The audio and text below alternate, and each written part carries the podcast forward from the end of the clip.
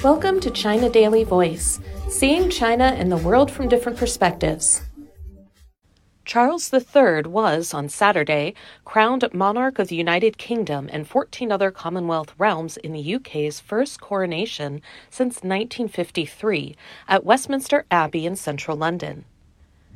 The coronation service lasted about two hours and involved various stages, including recognition, oath, anointing, investiture, and crowning, followed by enthronement and homage. At 12:02 p.m., 11:02 Greenwich Mean Time, Charles III was formally crowned by the Archbishop of Canterbury, Justin Welby, who placed St. Edward's crown on the head of the monarch.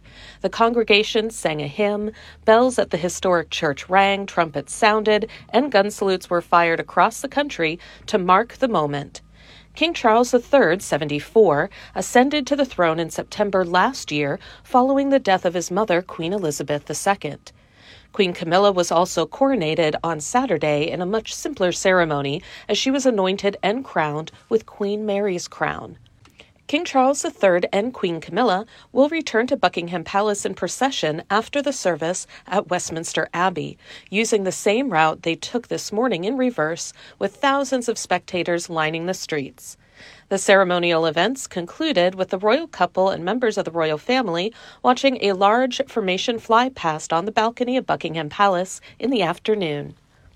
That's all for today. This is Stephanie, and for more news and analysis, buy the paper. Until next time.